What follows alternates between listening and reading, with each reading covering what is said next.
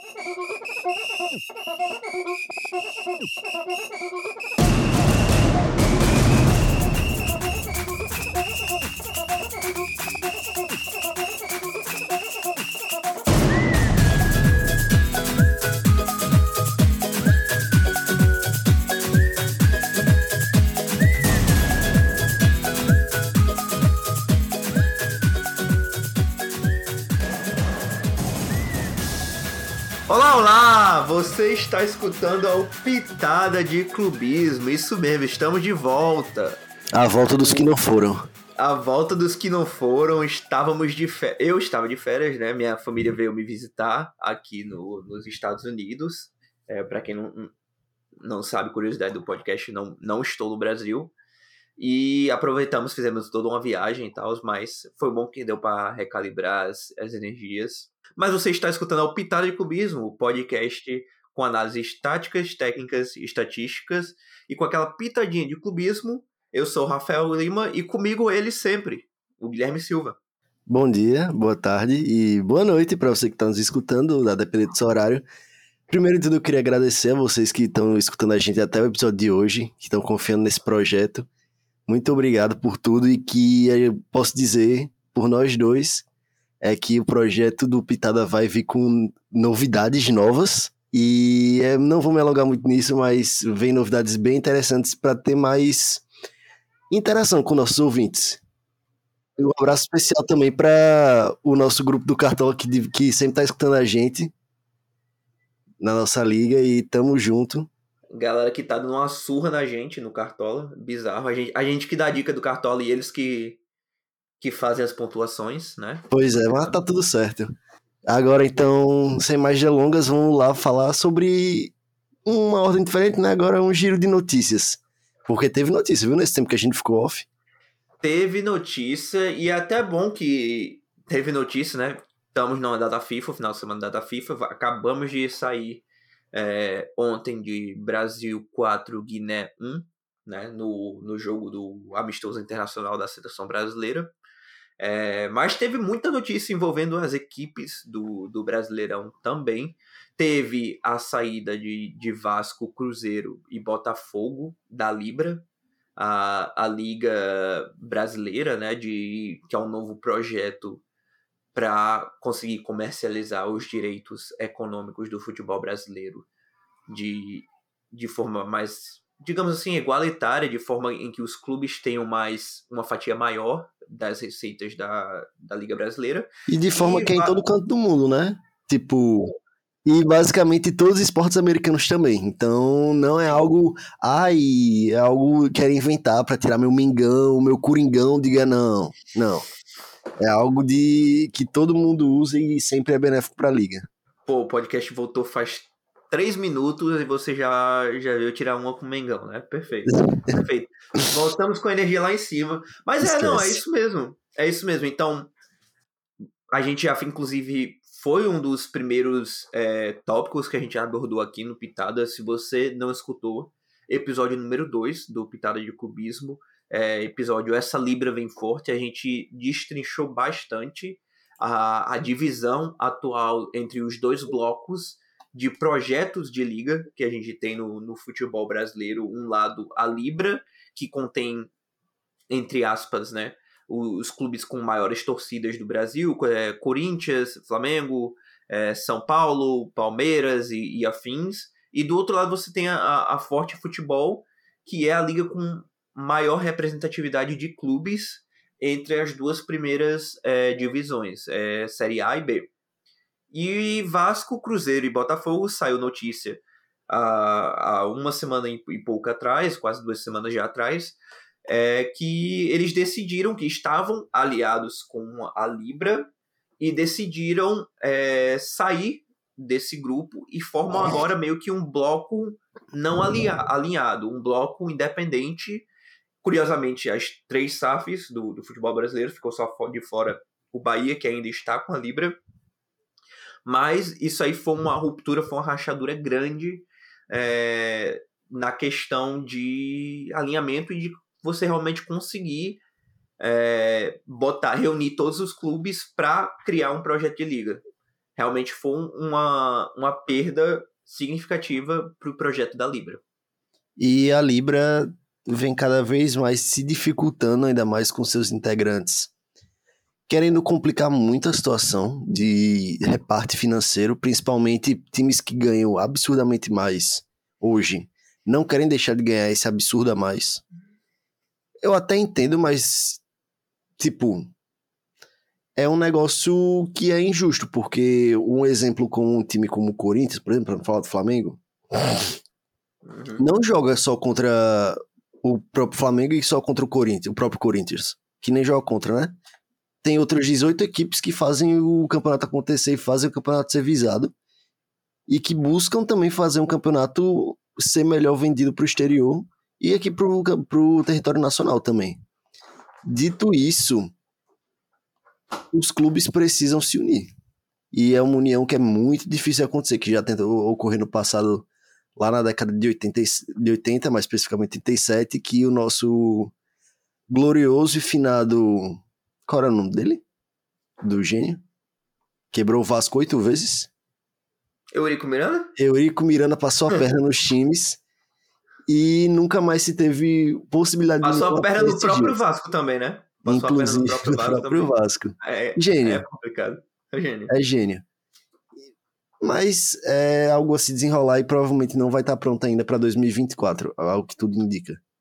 A, a data final de 2024 é porque é quando se encerra os contratos atuais de, de televisão no futebol brasileiro, inclusive o famigerado pay-per-view maior desnivelador atualmente, quando se trata de arrecadação por direitos de, de transmissão no futebol brasileiro. O pay-per-view, que foi um contrato assinado em, em 2019 entre a Globo e clubes do futebol brasileiro, uma, grande parte do, dos clubes do, do futebol brasileiro, e que no contrato tinha a garantia mínima para o Flamengo e garantia mínima para o Corinthians de quanto eles arrecadariam em relação ao, ao, pagamento anual que esses clubes receberiam da Globo por estar no pay-per-view.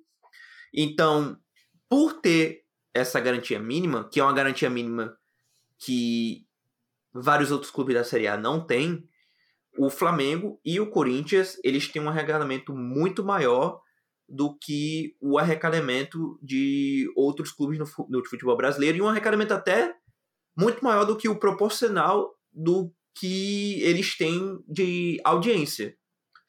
Então, assim, o Flamengo, hoje, ele arrecadou em 2022 163, 164 milhões de reais ano passado com pay-per-view. O Corinthians veio em segundo com 110 milhões. Fechando o top 5, vinham Grêmio e São Paulo, cada um com 50 milhões, 50 e 40. Não, mentira. Palmeiras e Grêmio, cada um com perto de 50 milhões.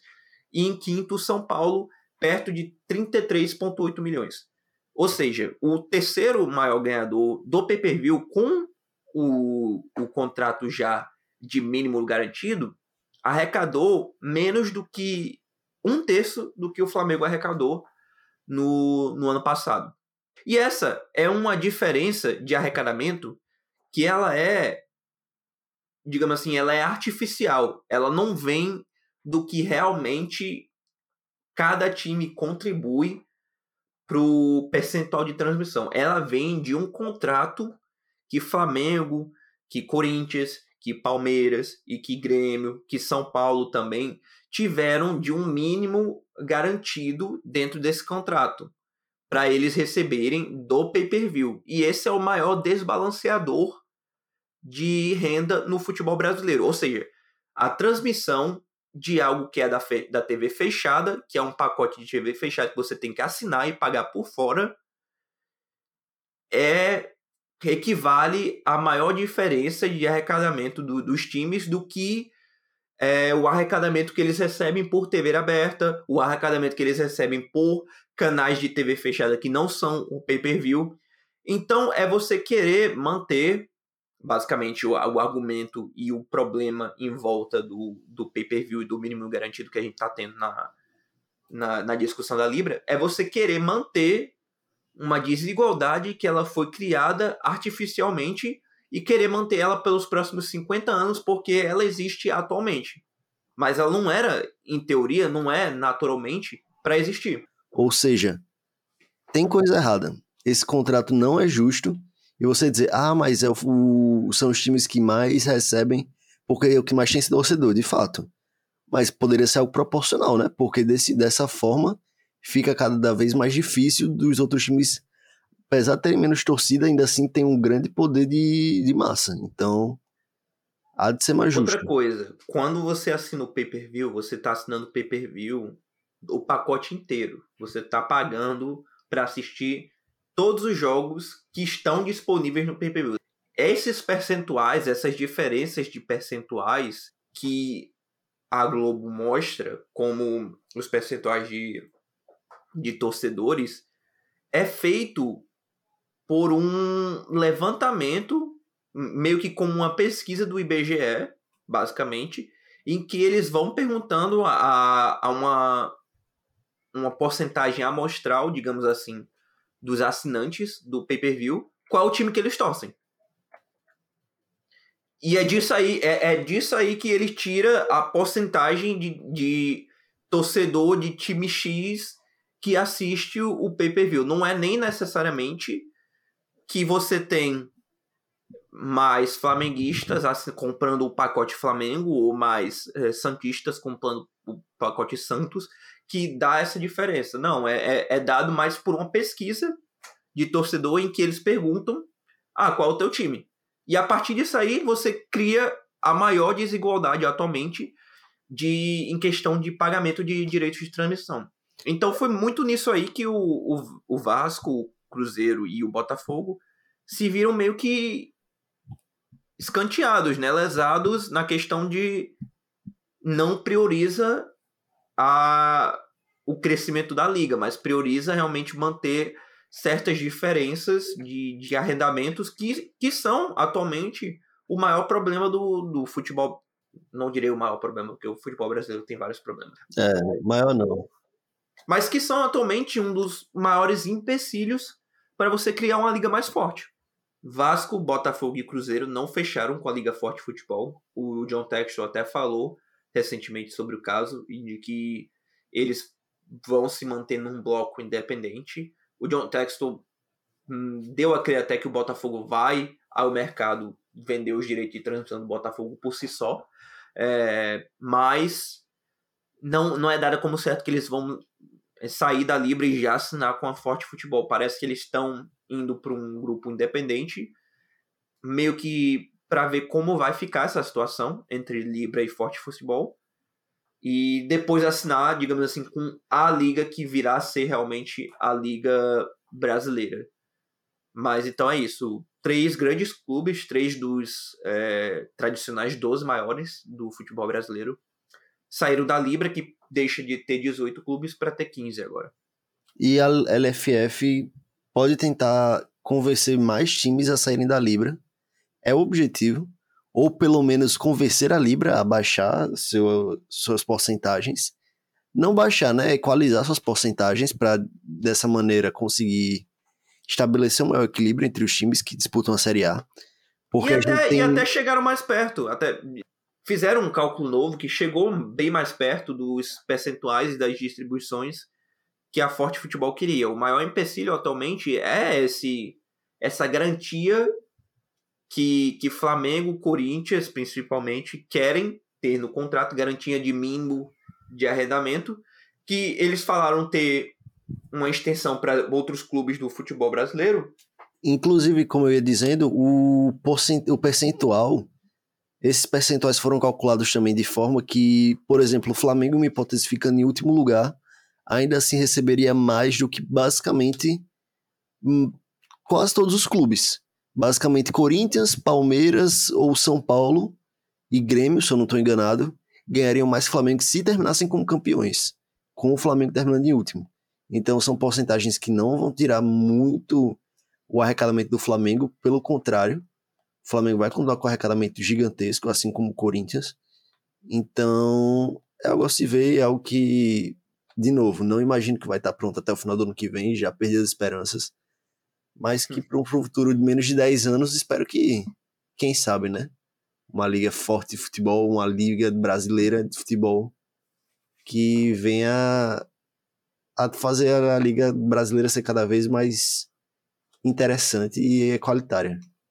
Uhum. É Mas um dos agora... carros-chefes, um dos motivos que a gente começou esse podcast até, né? Por sinal. Exato. Mas já que a gente tá no dia de data FIFA, né? Pós-temporada europeia, essa é a hora que vai chegando perto daquela janela de julho, vai começando a esquentar o mercado, notícias.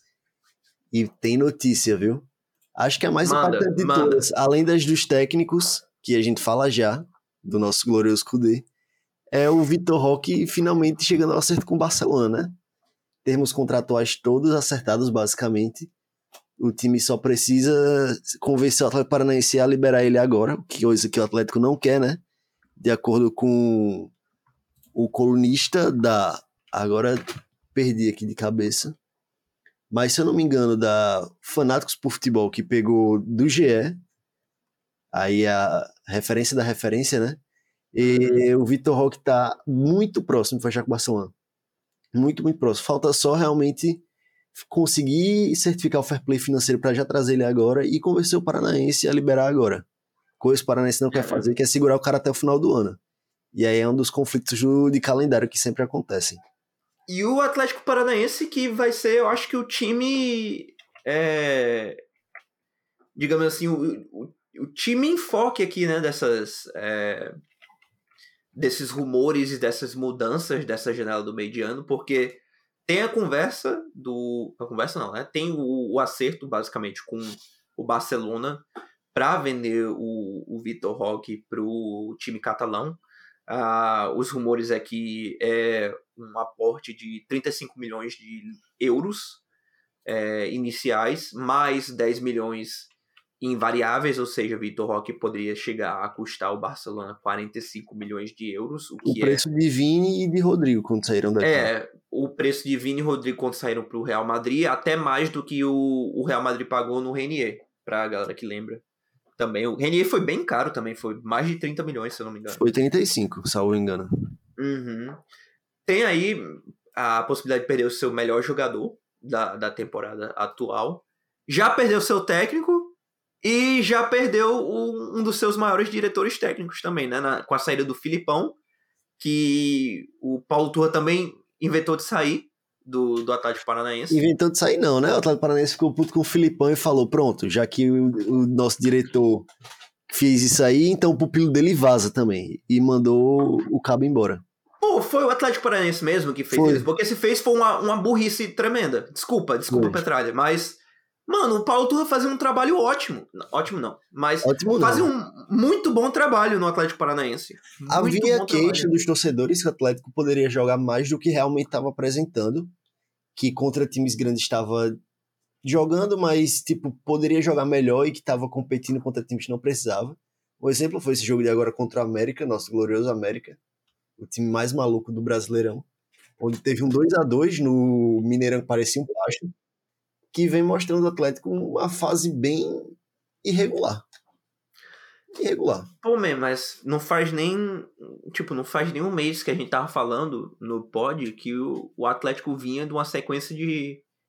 Sei de lá, viradas. quatro, cinco jogos, quatro, cinco jogos virando placares e ganhando em cima de Flamengo, ganhando em cima de, de time da Libertadores, ganhando em cima de Deus do mundo, pô. Do Botafogo, o líder Botafogo, por sinal. Então não é como se o. Beleza, empatou com o América Mineiro, que é o lanterna, o lanterna do campeonato. Não, mentira. É, não é o lanterna do campeonato.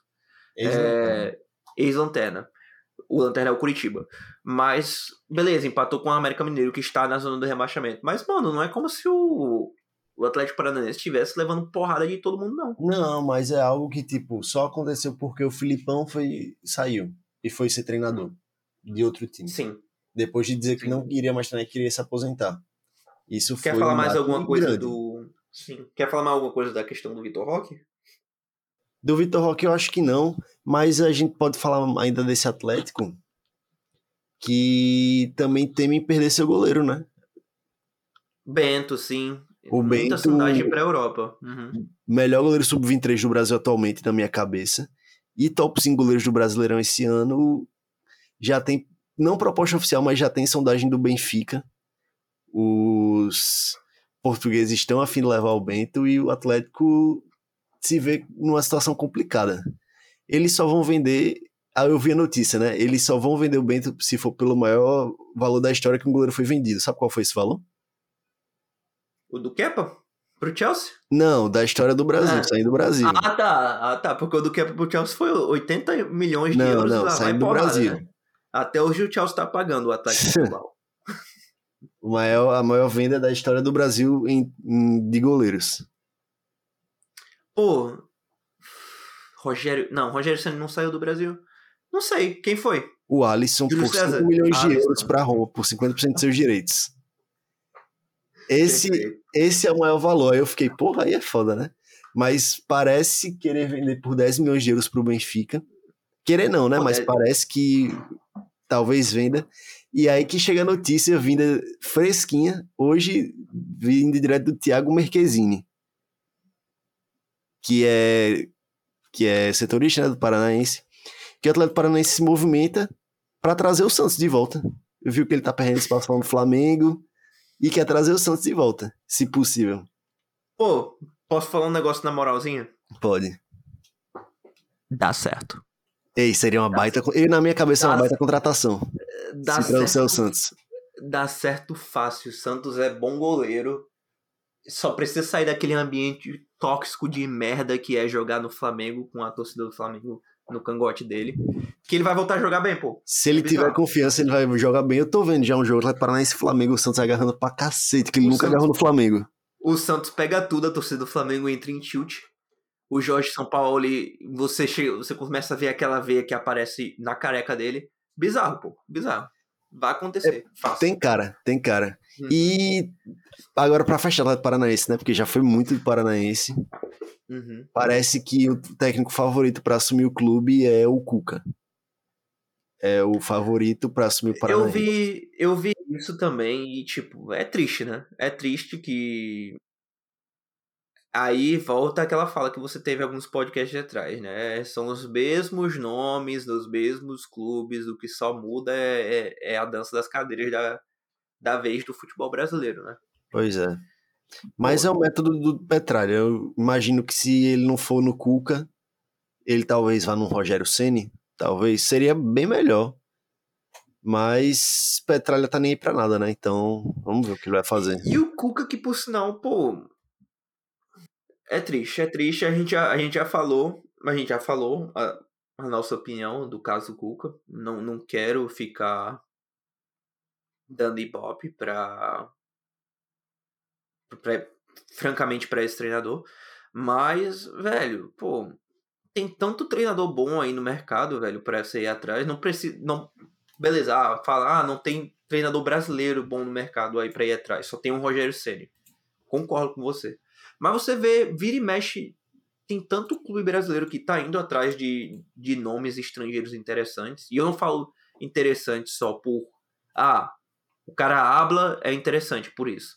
Não, mas tipo, tem real jogadores, é, jogadores, treinadores muito interessantes que estão começando a, a se abrir, clubes brasileiros estão começando a se abrir, a trazerem essa galera para oxigenar uh, as ideias táticas do futebol brasileiro. E o Atlético Paranaense, que para mim é um dos clubes mais bem administrados no futebol brasileiro, me vem com uma dessa agora. É, é, é complicado. Mas é isso, né? Agora, bora falar de Vasco então, já para você se animar um pouco mais. Ah! Três reforços vindo, ao que tudo indica, claro, a fonte é o Jorge Nicola, ah, sempre se ressaltar isso. Não, peraí então. Então, então mas, mas tem outras fontes fora ele, tá?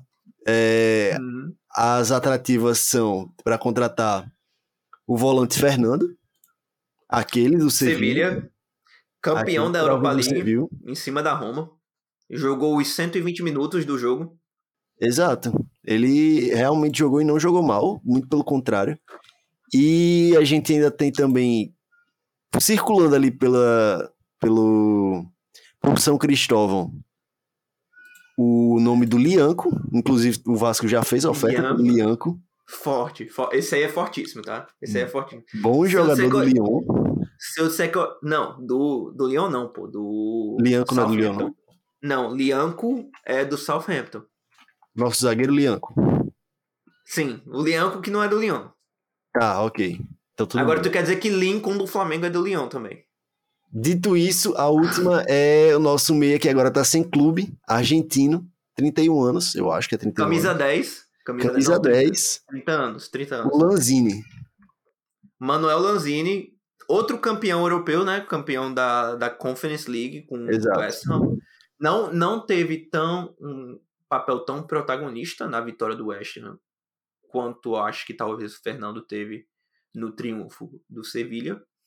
Mas é um jogador, é um jogador muito identificado com a torcida do West Ham. Ele tá lá há mais de. Ele estava lá há mais de 5 anos, 5, 6 anos, se não me engano argentino, veio da, das categorias de, de base do é, River Plate, se eu não me engano, chegou a jogar aqui no Brasil com o Fluminense em Uhum. 2011, 2012. Inclusive, Tira Tema foi é, treinado por Abel, Abel Braga nesse, nesse período, o Abelão. E quem é o diretor é, técnico do, do Vasco atualmente? O próprio, né? O Abelão. Ele mesmo. Aí vem o Abelão cheio de paixão. Ticatá, ticatá, ticatá. É, mas, mas, brincadeiras à parte, o Lanzini é um, é um ótimo jogador. É um jogador de nível altíssimo que chega no futebol brasileiro realmente pra, pra Se ser. chegar, né? É, E se chegar. O Lanzini já Não, mas- foi descartado, por exemplo, a volta dele para um River Plate. Disca... Assim, eu, eu tô acompanhando essas notícias. Pela Steph, e- claro. É, tem muita conversa de que a família do Lanzini não gostaria de voltar para a Argentina agora. É, aí a gente tá entrando agora no, no território de fofocas do, do, futebol, do futebol internacional, né? Mas a esposa até do Lanzini chegou a botar, uma, uma mensagem no Instagram dela falando que a decisão para onde eles vão é dele. Ela, ela vai apoiar o Lanzini 100% no que ele quiser fazer. E, pô, vamos ser sinceros, entre ir pro Vasco, 19 do Campeonato Brasileiro, e ir pro River Plate, que está muito bem encaminhado para ir pro mata-mata da, da Libertadores e é o líder do Campeonato Argentino, eu iria pro, pro River Plate. Mas, assim, Exato. Eu também. Assim como todo mundo. se, é, assim como todo mundo. Se pintar a chance pro Vasco, seria um- uma contratação, desculpa o palavreado, do caralho. Do caralho mesmo pro Vasco. Uma grande contratação. Mas é, é, é uma contratação muito difícil. É muito difícil mesmo. Jogador do Bom. calibre, calibre do Lanzini é, é difícil Não, é difícil de trazer. Uhum. Pra trazer é difícil. Ainda mais a situação que o clube se encontra. O Fernando provavelmente Agora- seja o mais próximo de se acertar, digamos assim. Pô, o, o Fernando é interessante por, por algum, alguns detalhes da, da situação. O Fernando é um jogador que ele é muito bem respeitado no, no Sevilha. Inclusive, se eu não me engano, ele foi já campeão duas ou três vezes da Europa League com o Sevilha, ou seja, dos sete títulos que o Sevilha tem, o Fernando participou ativamente de múltiplos deles. Então, é um jogador que tem um, um carinho da, da torcida. O Sevilha também é um clube que a 777, a, a dona do, da SAF do Vasco, é um clube que a 777 tem uma ação minoritária no clube, então creio eu que tem até certa informação mais privilegiada dos bastidores, do, do querer do Sevilha. Não, não que consiga influenciar o Sevilha, porque o Sevilha ainda é um clube associativo. Não, não é não, mentira. Não é um clube associativo, não.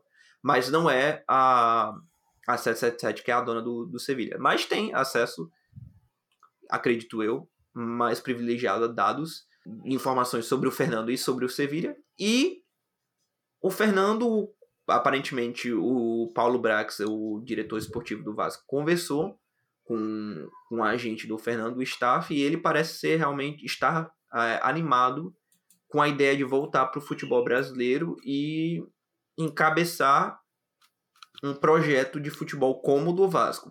É um projeto bom? Aí já a gente já Aí outros é o que méritos. aí a gente não tem como. Aí, como eu aí, não vou gente- dizer nada, vou dizer vocês aí a gente aí a gente entra em outros méritos, mas em teoria, tem pano de manga aí pra dar rock, sim. E agora vamos para mais um time grande do Rio. Basicamente o maior do Rio. De La Cruz está próximo, hein? Pode ir. Uhum. O De La Cruz está próximo de fechar com o Mengão. A notícia é essa. De La Cruz está cada vez mais. O Olé até não tem noticiou que após o gol de hoje do De La Cruz, inclusive, foi um golaço. Ele estaria. É da bola. Craque da bola. Ele estaria, em tese, mais próximo de ficar no River, mas de acordo com o setorista Ger Garcia, lá da Argentina, uhum. parece que o Flamengo se aproximou muito nas últimas horas e que De La Cruz já está, digamos assim, com as malas prontas para desembarcar no Rio de Janeiro e jogar lá na Gávea. Temos, temos cifras envolvidas? Não temos cifras envolvidas, ao que tudo indica. Mas hum. provavelmente seja um negócio, se eu não me engano, em torno de 80 milhões de reais. É, eu tava vendo da última notícia que eu acompanhei, é, faz um tempinho já atrás, que o River tava querendo pedir cerca de 10 milhões de euros no, no De La Cruz. 10 de euros. É, acho que é isso mesmo. É. é acho que é 10 mais, 10 milhões de, mais 10 milhões de euros é até menos que 80 milhões. É, é acho que perto de 60, na verdade.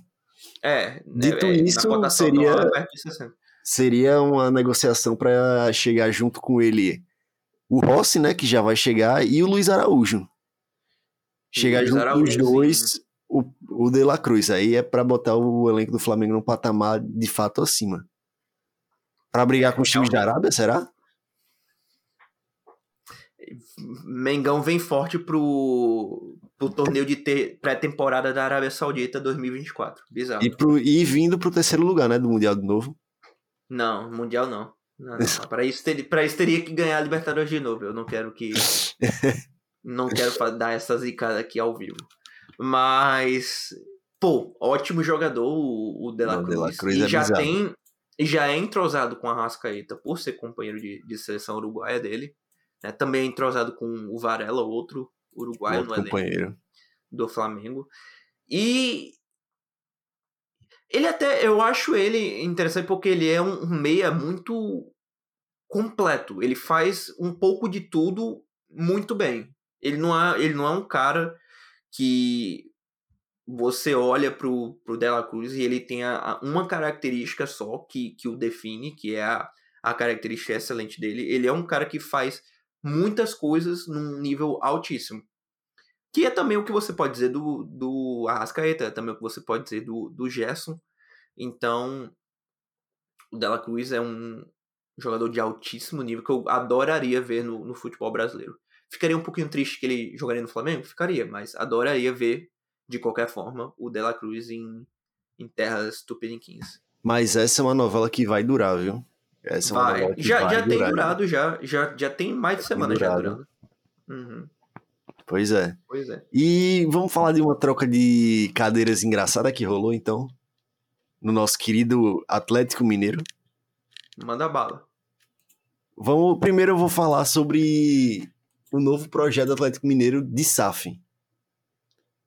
O CEO do Atlético, de acordo com o GE, óbvio, traçou uma nova previsão e, previsão e pretende apresentar uma proposta em julho sobre o Atlético virar SAF.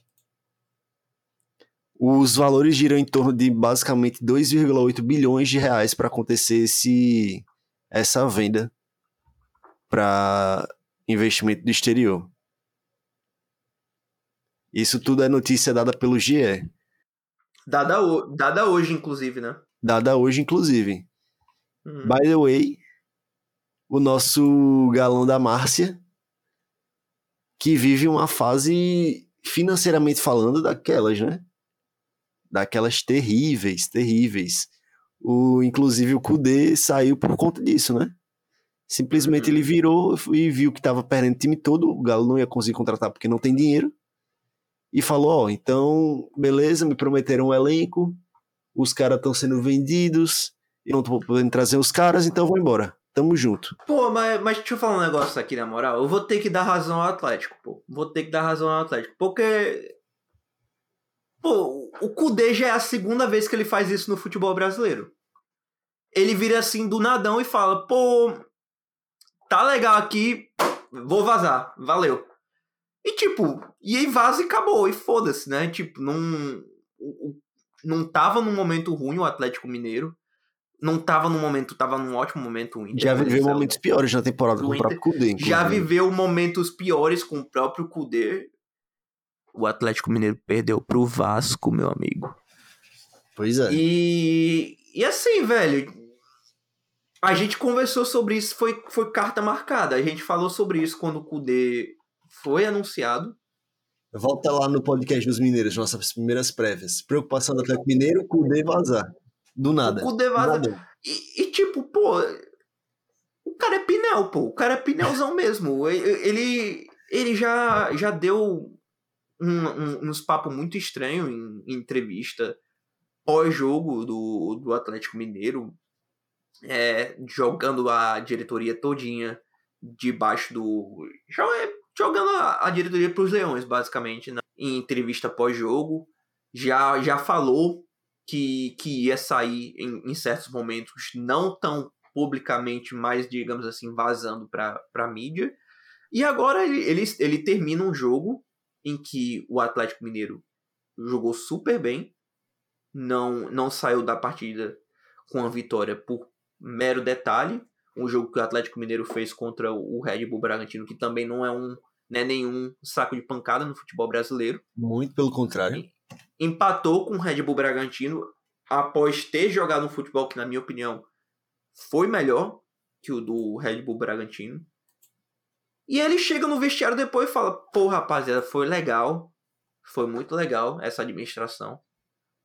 Espero poder conseguir contar com vocês no meu próximo trabalho. Valeu, falou. Não, obviamente não foi isso que ele falou. Mas, do nada, pô, o vestiário do Atlético Mineiro ficou atônito. A, a ter a preleção, a, a preleção não, né? Mas a conversa pós-jogo do, do treinador ser basicamente falar: Ei, estou, estou vazando, estou abandonando a barca, obrigado por tudo. Então, assim, o Atlético Mineiro tem todos os seus problemas no mundo e a gente falou de uma SAF de 2,8 bilhões de reais. A dívida do Atlético Mineiro por si só está acima da casa dos 2 bilhões de reais já. Perfeito. E pegue. Mas, pô, o Cudê é um maluco da cabeça, desculpa. pô, irmão, mas eu acho que o errado no começo de tudo foi o Cudê de aceitar ir pro Galo. Talvez ele não soubesse da dívida que o clube se encontrava e chegou e viu que não era exatamente o que ele imaginava que era. Faltou um Google, né, pro, pro Kudê? Faltou. Faltou, faltou uma um pesquisa de Google rápida. Pô, irmão, mas é, é sério. Ele achou que ia poder montar o Flamengo no Galo, só que só que com uma dívida muito maior. Quatro vezes maior que uma. Quatro vezes o caralho, acho que é umas oito vezes.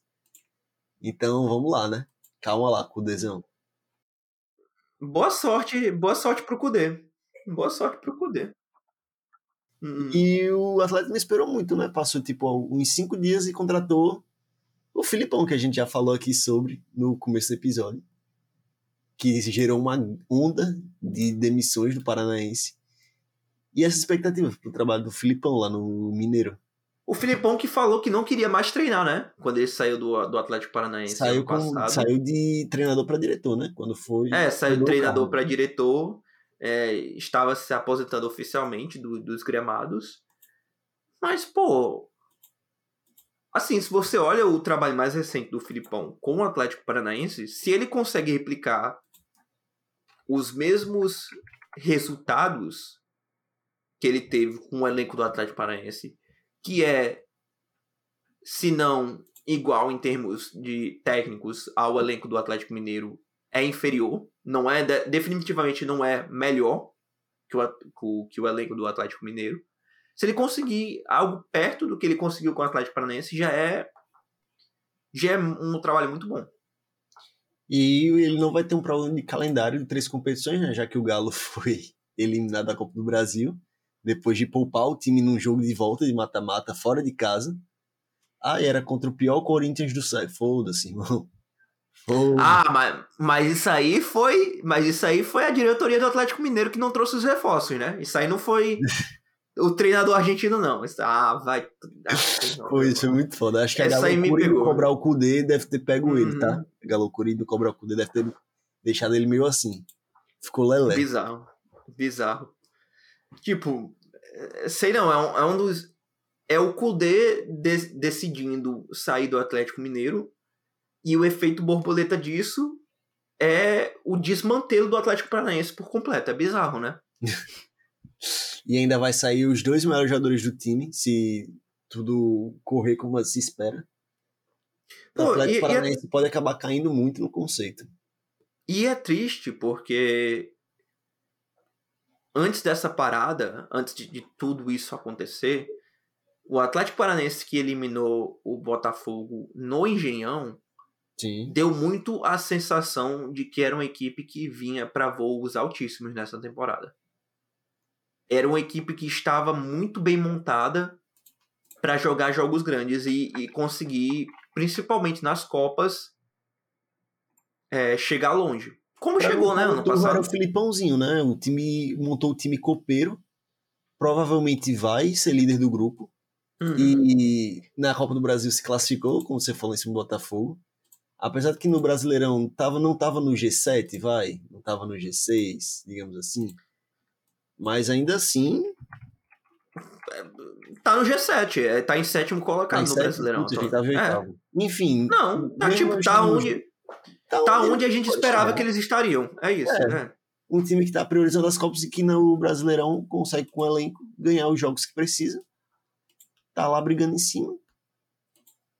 E do nada me soltam essa. É, acontece. Pô, é triste. E, e principalmente com a saída do Vitor Roque, para mim é muito difícil ver esse time do Atlético chegando na final da Libertadores de novo, por exemplo. Todo o respeito do mundo ao Pablo, claro, mas vamos lá, né? Vitor Roque vai ser o nosso novo, da, provavelmente, da próxima Copa. É, eu acho que é a maior perda da, da história do meu Cartola, sem dúvida. Já tem umas três rodadas seguidas que se eu boto ele, ele sempre tá marcando. É tava na minha, tava na minha escalação esse. Inclusive a gente foi os, os únicos nosso nosso grupo de cartola que escalamos o Vitor Roque. Exato. Para essa rodada passada. Que pra Eu mim é bizarro. bizarro isso ter acontecido, inclusive. O América tem que levar gol com essa porra. E o Atlético Paranaense só o Vitor Roque faz gol. Claro, não só ele, é. mas ele sempre tá fazendo. É, tá pra mim era um mais um igual a dois. Nosso giro de notícias está longo, né? então vamos terminar ele com o maior time do Brasil. A gente já falou do Vasco, Claudio. Vai falar de não, quem agora? Não, tô ah. falando do maior time do Brasil. Não, sei lá, você deve estar falando do Futset, né? Que deve ser maior. Tá, vá, fala aí. Vamos falar é do Fantástico. A notícia mais recente que chega é que nosso time consegue finalmente trazer o sorteio por definitivo, né? Uma novela que já tava grande, internacional já tava de olho ali no sorteiozinho, mas não teve jeito. Hã? Internacional que anunciou oficialmente Ené Valência, né? Ené Valência está registrado como jogador do Internacional, vai começar já a jogar na volta. Talvez top 3 contratações do ano, né? Top 3 contratações do futebol brasileiro desse ano. Pra uhum, mim. Exato. Uhum. Pra mim é top 3. Como o Internacional conseguiu isso, não sei. E, junto com o Marcelo e, e Soares. Soares. Pra mim, é, como um cara faz quase 30 gols no Campeonato Turco e vem pro Brasil, tendo só. Pro Inter. Pro Inter, assim, tendo só 33 anos. Só entre diz, né? diz respeito nenhum com o Inter. Mas o Inter estava num momento complicadíssimo. Até a última vitória em cima do Vasco, que está no momento mais complicado todo. Ah, mas aí é outro podcast. Enfim. Enfim. O Inter e... vem num momento complicadíssimo, momento crítico né, né, nesse começo de temporada em que se especulava bastante que o Mano Menezes ia ser demitido caso o Inter empatasse ou perdesse para o Vasco na última rodada. Pressão forte. E o Inter agora uhum. foi, ainda foi eliminado da Copa do Brasil. É um agravante bizarro. Deu uhum. toda essa pressão também. Pro Mas, América Mineiro, por sinal. Pro América Mineiro. Depois de perder pros reservas do América Mineiro. Sim. Mas aquela notícia do Santos, voltando pro Santos, aquela notícia que ainda tá empacada, né? Que não sai do canto. Já tá três semanas, todo mundo na expectativa e nada. O Santos vai virar o novo bilionário do Brasil? O acordo com a. Pra quem não sabe, o Santos tá chegando em um acordo, conversa de mais de três meses, que vem tendo um, um desfecho, um desfecho positivo, mas até agora nada de atualizações. é do Santos virar um projeto de SAF para Qatar Airways. Não, não, não, não, não. Peraí, peraí. Qatar, Qatar Sports Investments, né? Qatar, a Qatar Airways é. é. a linha, é a linha aérea do Qatar. Aérea. Tem, tem nada a ver. Uhum. a é. famosa QSI. Um uhum. Santos que seria um projeto SAF diferente, né? Do que os times brasileiros viraram, que tem um dono majoritário. Seria um projeto mais comum times como Benfica, o Bayern de Munique, assim também, que esses sócios majoritários têm tipo 30% do time, 20 e poucos por cento do time, mas botam dinheiro, passam pelo conselho deliberativo, fazem as decisões dentro e fora de campo. É basicamente uma SAF, mas sem todo o poder, todos os adquirimentos. O que o Santos vai dar para eles? Imagina o que você acha que o Santos vai dar em troca. Assim, eu. Pô, sendo bem sincero, eu parei para pensar muito sobre o que que a QSI, né, Qatar Sports Investments, tem a ganhar com isso aí. E é primeiro direito de compra, né? De é, qualquer, é base, qualquer é jogador, qualquer Santos. jogador da base do Santos. É ganhar a base Porque é, e, e, ter uma inserção, ter um dedo, basicamente, no, no futebol brasileiro, que deve ser de interesse da Qatar Sports Investments pela, pela grande safra, digamos assim, de jogadores brasileiros que saem, é, não só do Santos, né, mas da, do Brasileirão como um todo, e viram grandes estrelas no, no futebol mundial.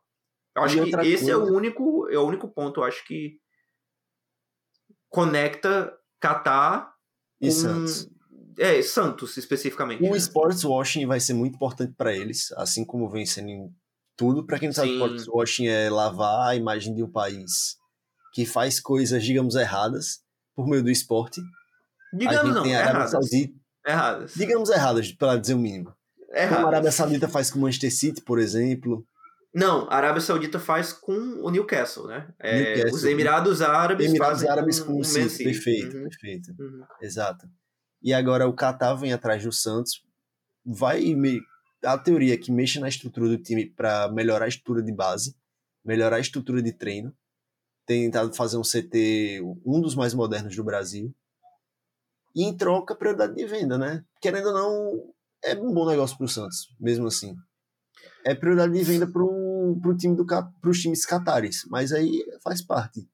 Você, é você não tem você não tem medo de o Santos meio que virar um clube satélite então para os clubes da da QSI?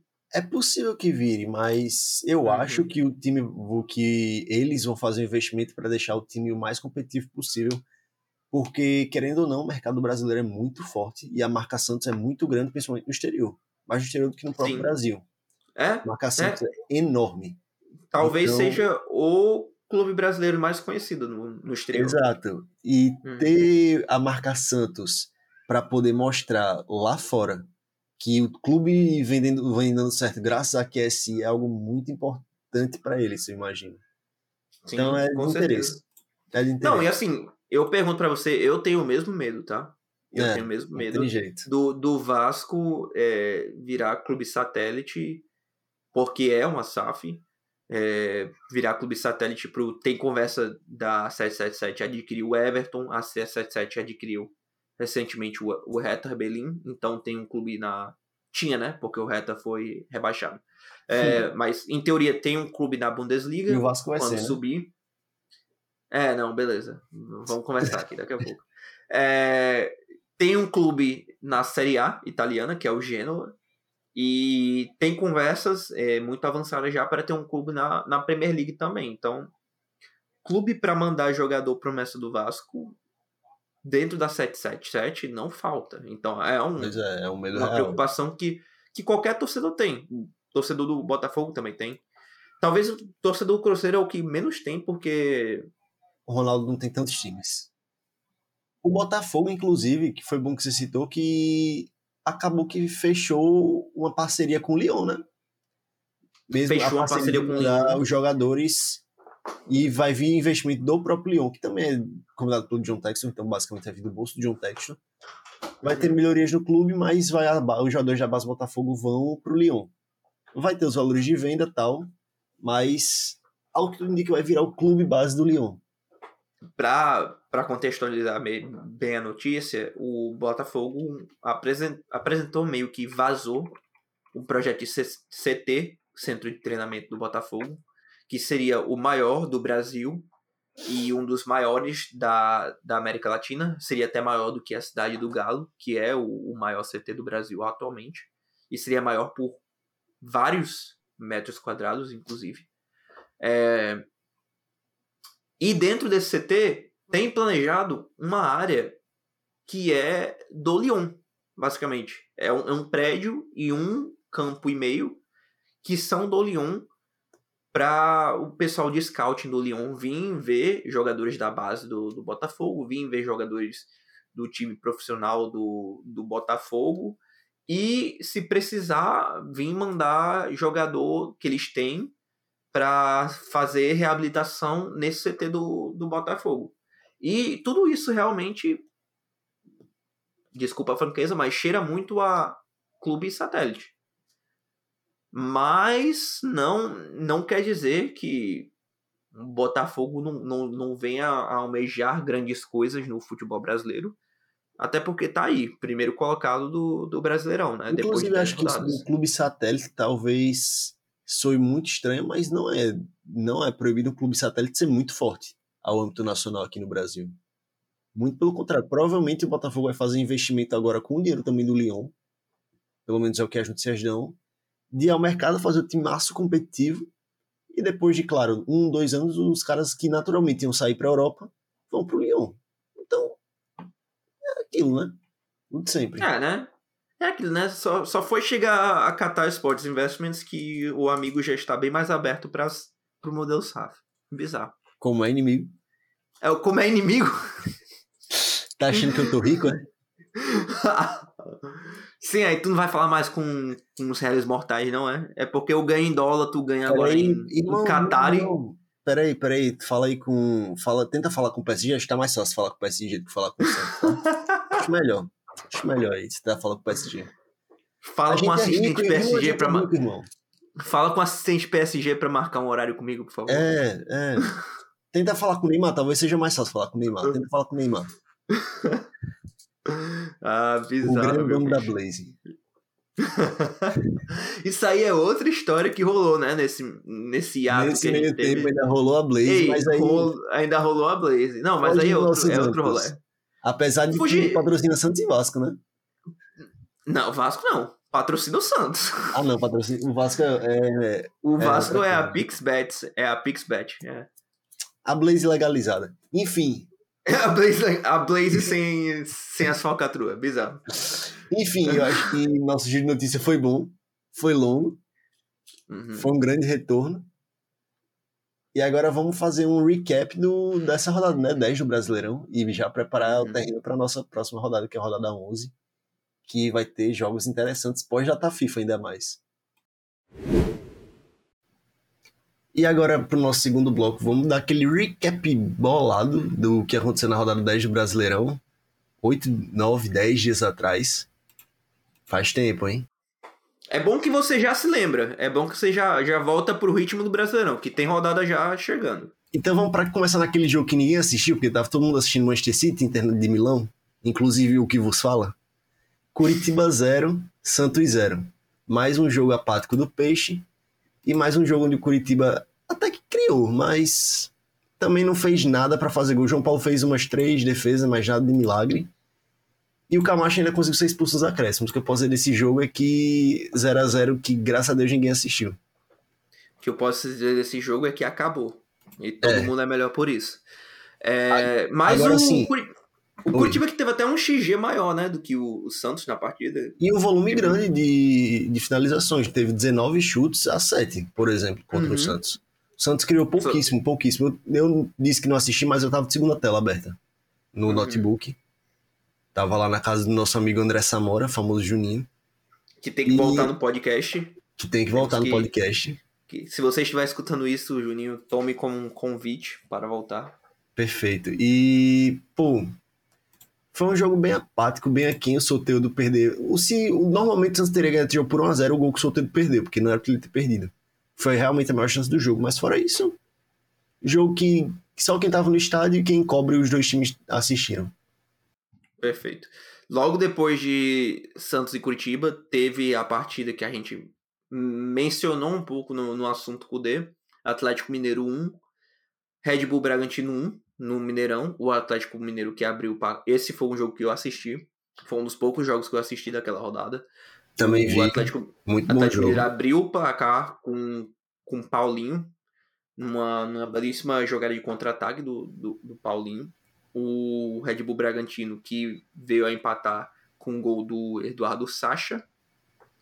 E o próprio Atlético Mineiro que veio a fazer o 2 a 1 com outro belíssimo gol do, do Paulinho, mas estava por uma fração de, de uma perna, estava impedido no, no começo da jogada e acabou, é, o VAR acabou é, retirando o gol do Atlético Mineiro. O Atlético Mineiro que jogou para ter saído vencedor do, do Mineirão. Foi um começo Mas- de jogo acachapante do Atlético. Eles realmente, o Uhum. Bragantino não encontrou o Atlético no começo do jogo. A marcação do Bragantino não encaixou, o Kudê conseguiu montar bem o time mesmo sem o Hulk. E só que depois dos primeiros 30 minutos, talvez, acho que é o gol do Bragantino pouco depois dos 30, né? Eu não tô lembrando de memória agora. Mas eu imagino que tenha sido. O Bragantino Foi aos começou a 35. 35, né? Exato. O Uhum. Bragantino começa a incomodar mais o Atlético, começa a conseguir sair nos contra-ataques, sair nas tabelas. E no contra-ataque rápido. Quem foi que deu aquela bola? Foi o Eric Ramírez? Que deu a chance pro Sacha? Foi o Lucas Evangelista. Lucas Evangelista. Que inclusive Eu, eu considerava botar no meu livre. cartola. Oi? Que inclusive ele tinha o Vitinho muito mais aberto que o Sacha na esquerda, mas ele achou um passe primoroso e que deu uma, um XA bem maior do que seria passe pro Vitinho. E o Uhum. Sacha não, nunca treme né, na frente do gol. Ele, Não, de é, fato, Sacha- cheira gol. Sacha cheira gol. Independente. É o, é o homem gol, né? Pra, Exato. pra pu- puxar Foi um jogo o- um dos maiores jogos da rodada, que eu já imaginei que seria. Que são dois times que gostam de jogar pra frente e tentar roubar a bola do adversário, né? Como a gente já Pô, discutiu foi no um- podcast. Foi um, um jogo bom e assim, foi uma rodada marcada de empates, né? Isso aí a gente vai falar até mais. verdade. Indo O pelos, segundo empate dos vários seguidos que teve. É, indo depois para os outros resultados da rodada. Foi um jogo muito bom, muito laicar, e o Atlético Mineiro realmente não saiu com a vitória por detalhe. E o Bragantino se mostrou aquele time que vai ser chato, tá? Vai ser com chato. certeza. Indo agora para outro empate do, do Brasileirão, tivemos Bahia 2, Cruzeiro 2. Outro jogo que foi muito divertido de assistir. Eu. Infelizmente eu não tava com esse jogo na, na minha tela. Eu tava com ele na, na segunda tela do computador, então não prestei tanta atenção. Mas jogo muito laicar. Bahia que abriu com o Kaique. Golaço, Sofreu tá? golaço do Kaique. A gente, o Kaique, outro jogador que a gente botou no nosso destaque do, Uhum. da prévia do- dos nordestinos. É, parece que o moleque vai, vai desencantar agora no Brasileirão. Tomara, né? E o Bahia ainda Uhum. teve que meter bola no travessão, uma jogadaça do Cauli, eu, eu acredito, não lembro de cabeça de novo. Embora tá falha, né? 10 dias é foda. É. Mas jogadaça do Bahia.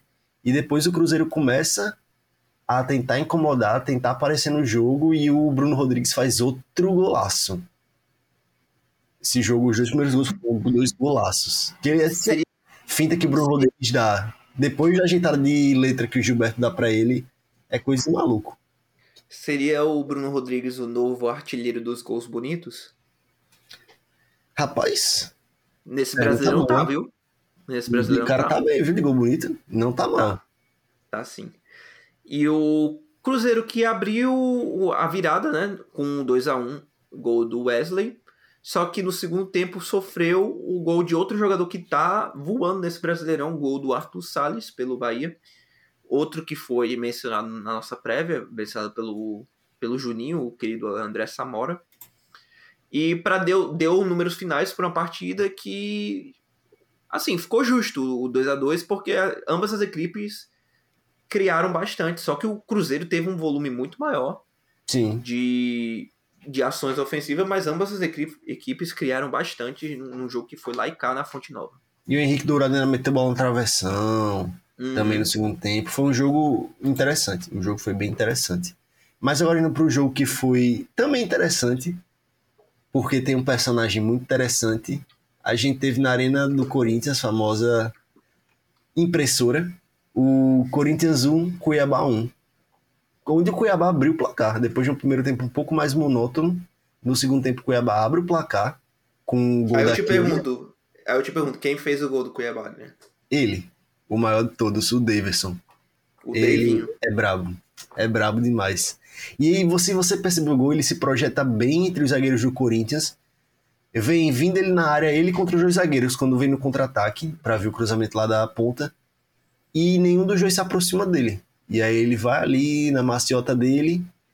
E quando o cruzamento vem, ele antecipa a bola. O primeiro zagueiro já não consegue chegar na bola, que vai aumentar o e o segundo tá muito atrasado. E aí nem, nem dois caças conseguiriam pegar aquela bola.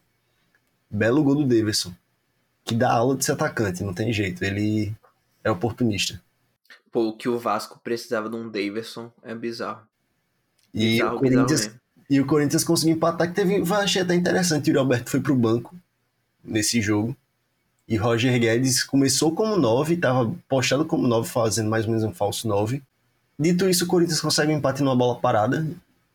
E ainda o Roger Guedes teve uma chance no final do jogo de virar. O jogo foi bem desesperador para os dois times, os dois times, mais para o Corinthians que para o Cuiabá, inclusive. Uhum. E o Cuiabá que sai com mais um empate, em, tirando pontos de uma equipe favorita, como tinha feito a rodada passada contra o Cruzeiro. E é aquilo que o, de, o próprio Davidson falou, né? O Cuiabá, de pouquinho em pouquinho, tá tirando seus pontos, tá se mantendo ali fora da, da zona de rebaixamento e vai sendo mais outro time chato, tanto para você enfrentar quanto para você escalar no cartola, né? Porque o que o Cuiabá já me tirou de, de SG nessa, nessa rodada, de, nessa rodada não, nesse campeonato de cartola, é brincadeira. E o Cuiabá aqui agora vem numa sequência de quatro jogos sem perder. Sim.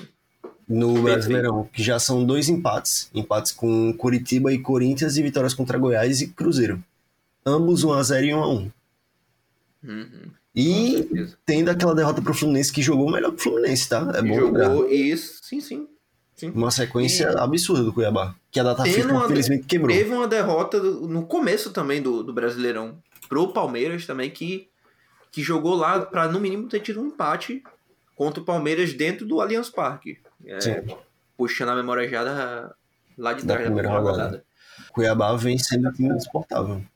Uhum, perfeito. E ainda agora para aquele que eu achava que era o jogo da rodada, mas acabou virando mais uma vitória protocolar do Botafogo. E, e que time para encarrilhar vitórias protocolares.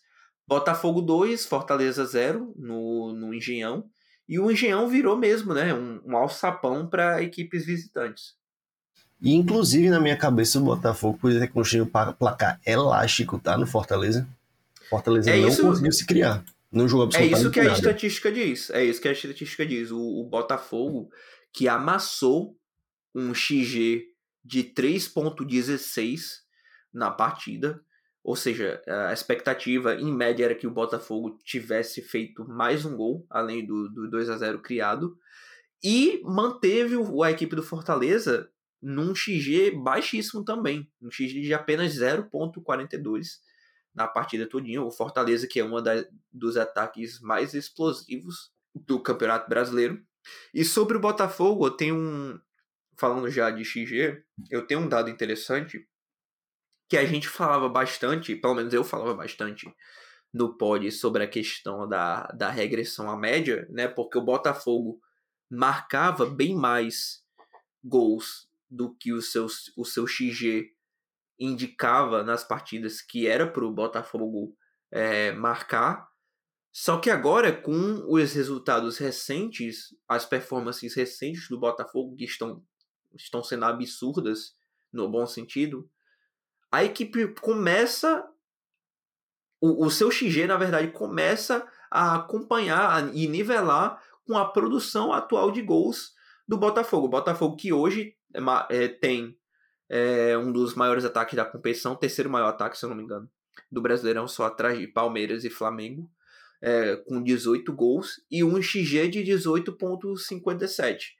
Então é engraçado porque eu falei bastante é, sobre a questão da regressão à média com o Botafogo regredir a média do seu XG, mas o que está acontecendo na realidade é o contrário. A sua média de XG está subindo e se equiparando à produção seus... de gols atuais do, da equipe. Então, assim, não é uma tendência passageira esse momento do, do Botafogo.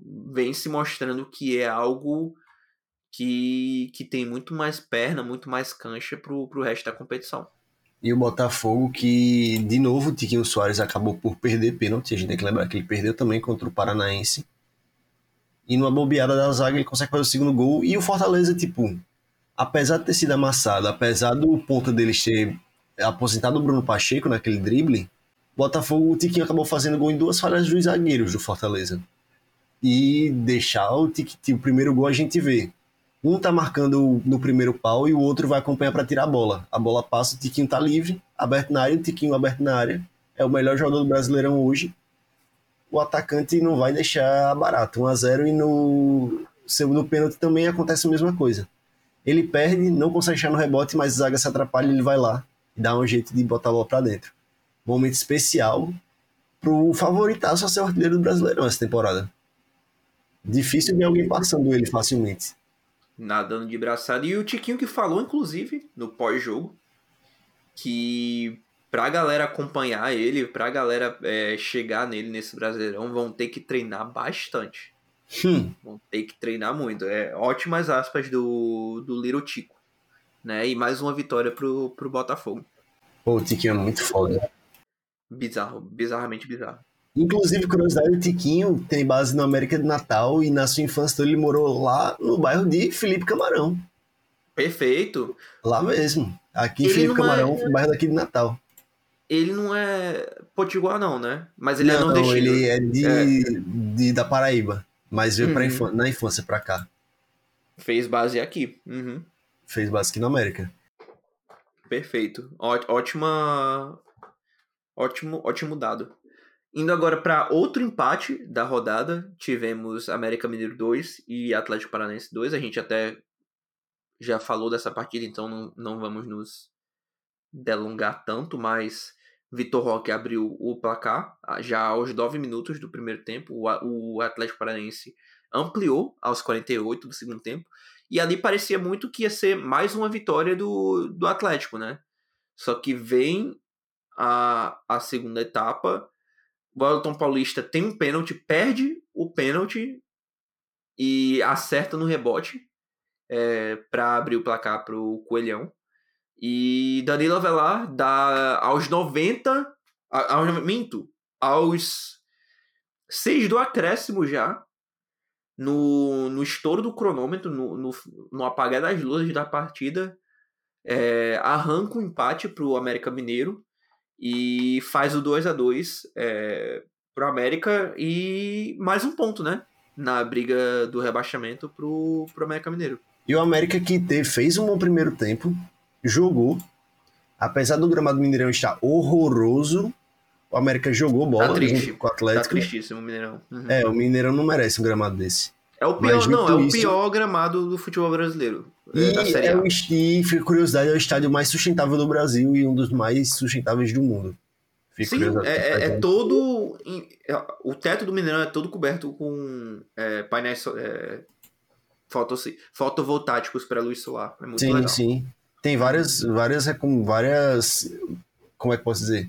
Medidas foram adotadas né, para isso, mas enfim. O a América jogou, teve bola na trave, teve chance e conseguiu foi e pareceu que foi igual contra o Cuiabá, só que o Cuiabá ganhou da América, né? Que do nadinha conseguiu baixar os gols. Porque teve um bom primeiro tempo e tinha subido no segundo. Mas de fato, um timezinho muito legal de assistir. Não tem jeito, você assistir jogo da América entretenimento.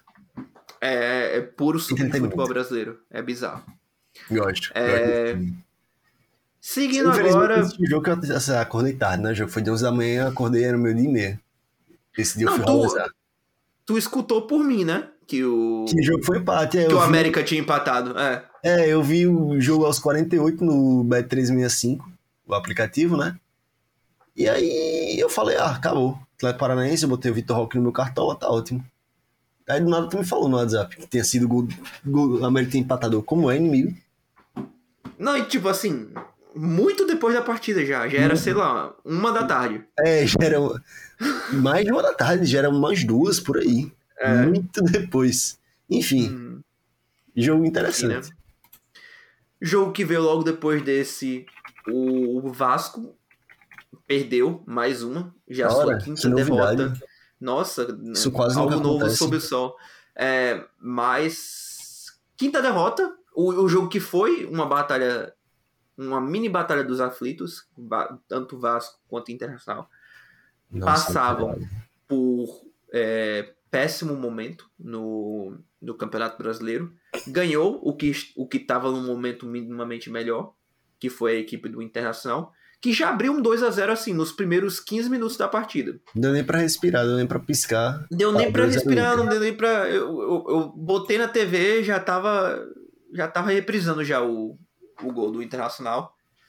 Aí aí beleza, galera que que curte estatística e que a gente curte também, fala bastante, pô, o Vasco depois do 2 a 0 jogou muito melhor que o Internacional na partida. Mas porra, doidão, você já está 2 a 0 atrás num jogo de futebol brasileiro, pô. Não tem como depois do 2 a 0 você virar e falar: "Não, mas o Vasco depois do 2 a 0 conseguiu equilibrar as ações". Esse pensamento Sim, inclusive por já spoiler, está 2 a 0 Grêmio e Flamengo, tá? Muita gente é. falando, ah, o Grêmio amassou o Flamengo. Só que só aconteceu quando tava 2 a 0 Mas enfim, vou falar mais Sim, disso mais pra frente. É o tipo, é o tipo da coisa. É, a, gente, a gente traz estatísticas para contextualizar o que foi a partida. A gente não quer trazer estatística para desmentir o que foi a partida. E, assim, o Vasco realmente cresceu bastante na partida depois que tomou um 2 a 0 mas nos primeiros 15 minutos do jogo, a defesa do Vasco tomou um sacode fenomenal do Internacional. O, Internacional chegou duas vezes na defesa do Vasco nesses 15 minutos. O Vasco cedeu dois gols. E aí é muito disso que vem o problema da equipe Cruz Maltina, que é uma defesa que é uma mãe, é uma água. Você é tipo bater em bebo. Você chega lá, você dá na, na defesa do Vasco e os caras aceitam. E basicamente foi muito condicionado nisso a partida. Bom, bom para a equipe Colorado, que amenizou um pouco a crise que tinha até então. O Mano Menezes conseguiu ficar no cargo e, e o Internacional se afastou de vez da, da zona do rebaixamento, está em décimo colocado agora no, no Brasileirão, junto com 30 outros times que tem 14 pontos. Mas pô, foi simples, foi até simples os gols do, do Internacional na partida. Agora a gente tem que falar também do glorioso goleiro John, que saiu do Santos. Sim, que defesa caraca. espetacular. Muito condicionado também pelo chute do Lucas Piton. Pode ser. Já ia te perguntar, já ia te perguntar. Defesa ou chute errado, finalização errada do Lucas Piton? Não, mas eu acho que tem muito goleiro que ali já não teria pulado, teria pulado qualquer jeito, teria ido só pra pulo de onda, não. O John só foi pra aparecer na defender. foto. É, o, John, John foi pra é, o John foi em cima. E conseguiu pegar. Ele sempre foi bom goleiro. Não ele não é melhor que o João Paulo, isso aí é óbvio também. Mas ele sempre tava lá de background, sempre tava lá na sombra do João Paulo. Dando um calorzinho, dando um calorzinho uhum. no João Paulo. E agora, de vez, ele deve ganhar o posto titular contra o Kehler, que eu até elogiei nos jogos dos estaduais, que ele jogou muito bem, mas não tem. O Kehler que quase virou o goleiro do Vasco, né? Pois é. Por pouco não virou. Por pouco, né? Porque o Inter não quis vender pro Vasco.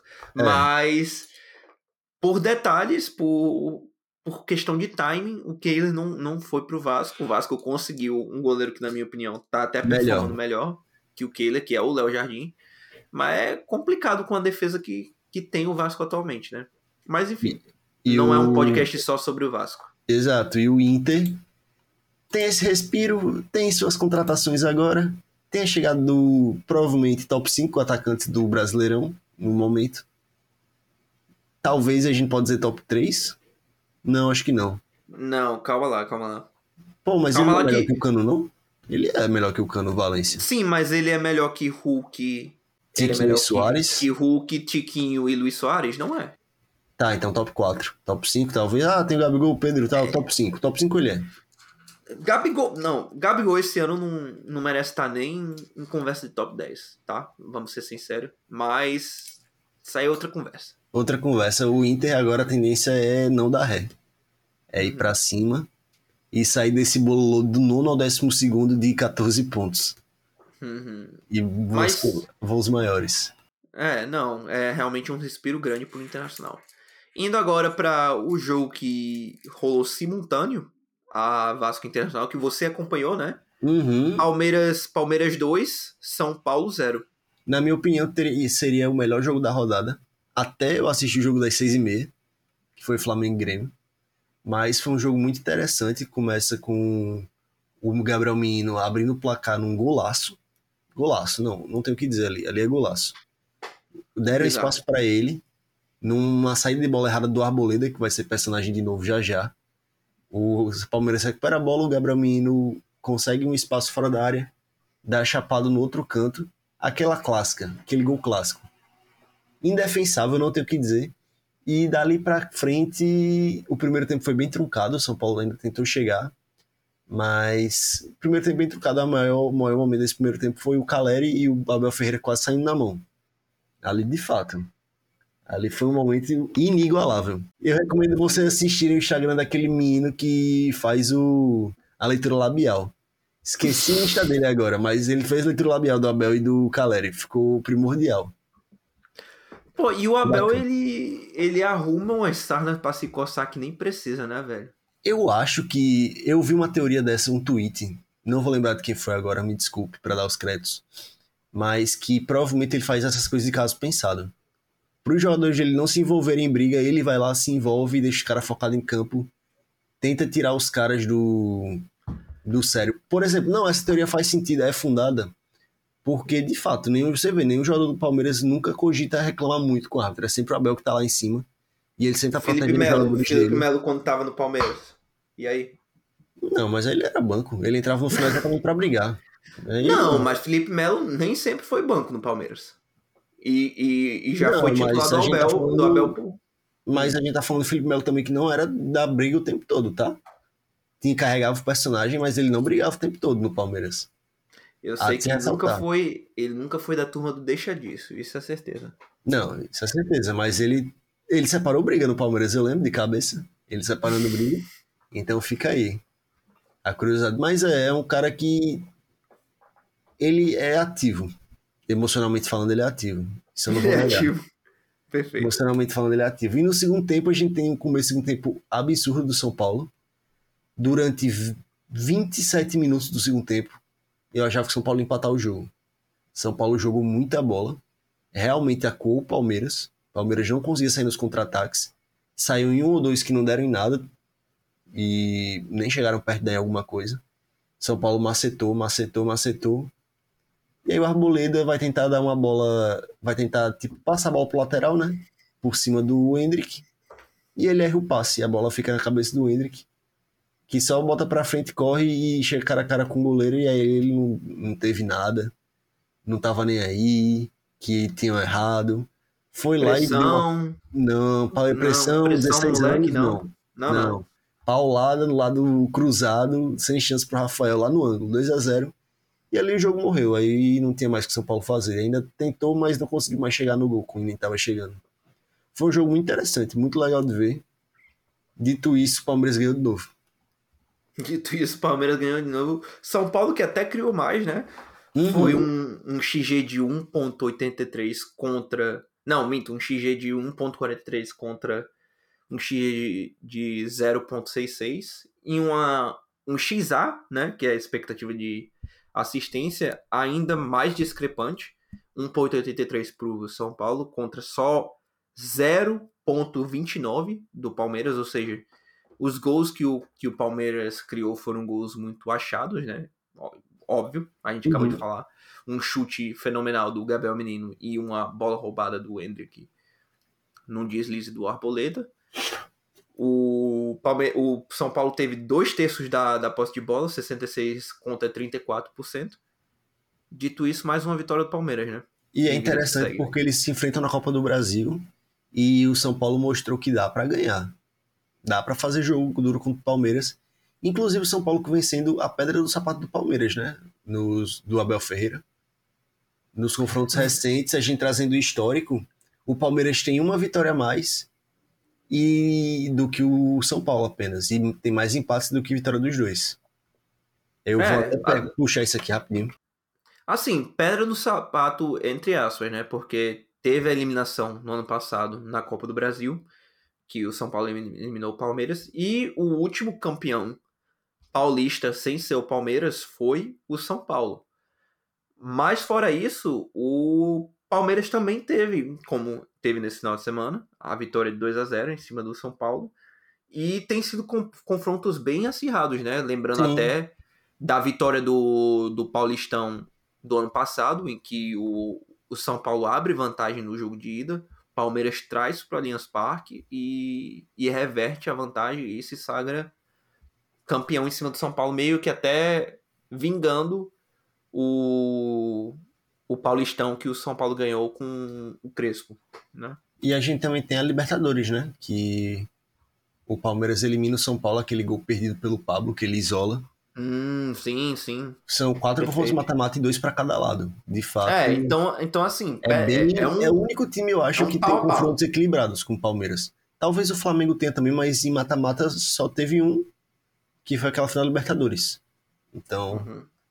de fato, o time que incomoda, de fato, o Palmeiras, eu acho que é o São Paulo, desde que o Abel chegou. Falando de Flamengo, Flamengo que ganhou de 3 a 0 do Grêmio, né? Num, num dos últimos jogos da rodada passada. Um 3 a 0 que, de acordo com o próprio Guilherme, com, com o próprio inimigo aqui, foi um 3 a 0 que não condisse com o que foi a partida, né? Não, com certeza não. Não sou maluco de dizer que o Grêmio merecia ganhar, apesar de ter tipo 25 chutes. O Flamengo conseguiu abrir o placar, Antes de falar disso, eu queria destacar uma coisa. Eu acho que foi o melhor jogo do Wesley desde que ele esteve no Flamengo. Jogou hum. muita bola, Wesley. Muita, muita bola. De o fato, lateral. o Wesley uhum. jogou muita bola e ele tava lá. No, ele e o Cuiabano estavam estavam numa disputa frenética do começo até os dois saírem. Foi, foi muito legal de assistir. O Wesley ganhou quase todas do Cuiabano, basicamente.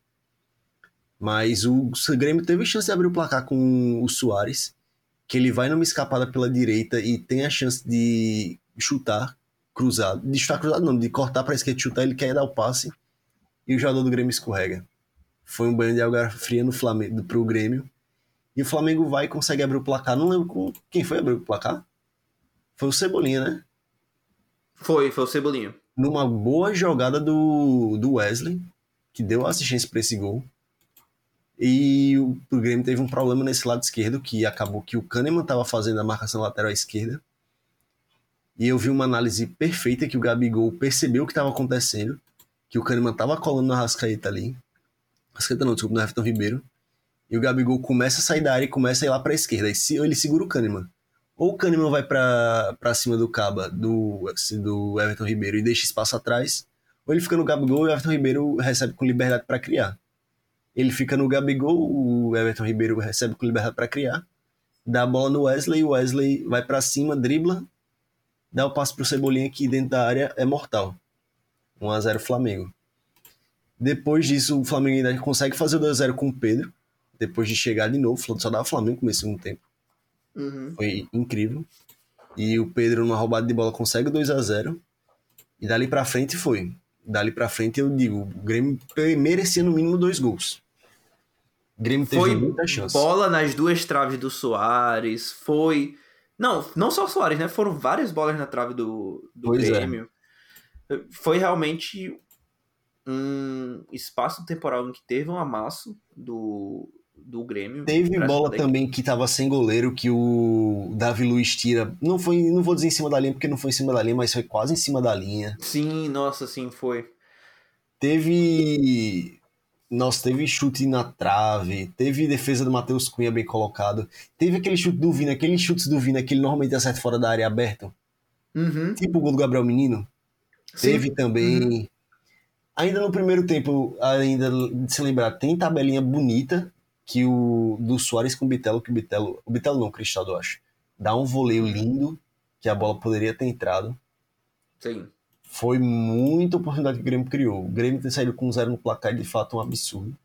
E isso é refletido até na, na estatística, né? O XG colocou o Grêmio com um XG de 2.05 contra um XG de 1.92 do Flamengo. Ou seja, as duas equipes criaram para ter saído gol dos dois lados da balança no placar. Num, num, num mundo em que as chances fossem tiradas numa média, ia ter sido um empate de 2 a 2 essa partida entre Flamengo e Grêmio. O que o XG não necessariamente é, é assim a estatística que, que define tudo no jogo. Mas nesse caso se aplica bem, que foi o, o um volume grande do Grêmio que merecia ter saído tirado o zero do placar, né? Sim. O... Perfeito, então. O Grêmio merecia, merecia mais, merecia mais. É a diferença entre performance e resultado, né? A performance do Grêmio não foi ruim, o resultado foi. Mas a performance do Grêmio não foi tão ruim assim. Fechando a rodada, tivemos Goiás 2, Fluminense 2. Fluminense que continua nessa sequência de, de maus resultados no, no Brasileirão. Agora são os últimos oito. Ganhou um contra o Bragantino, empatou outro contra o Goiás e perdeu todo e, e outro contra o Flamengo e perdeu os outros cinco. O que nos mostra uma tendência. Você pode falar, ai, quem não assiste, não acompanha, só vê pelas redes sociais, fala, ah, o Diniz é isso aí mesmo, tá ligado? O Diniz é isso, começa bem, depois não sei o quê. Mas o que acontece é que o Fluminense está com muita lesão. Muita, muita lesão e o time não tem um elenco muito recheado. Apesar de boas contratações, o time ainda tem uma disparidade muito grande do time titular para o time reserva. E aí, Alexander faz falta. Porque o reserva do Alexander é o Gabriel Pirani, que jogou no Santos, tá? A base do Santos, com todo respeito. É a mesma coisa. Tá ligado o Juan Seco, para você entender? Sabe o Juan Seco? Pronto, ele é o Juan Seco do meio de campo. Infelizmente eu sei o Juan Seco. Pronto, para você entender. Esse é o buraco que o Fluminense se meteu. Ele é o reserva do Alexander que tá machucado. Outro que tá machucado é o Marcelo, Samuel Xavier. Não, Samuel Xavier Samuel voltou, Xavier voltou, né? Uhum. O.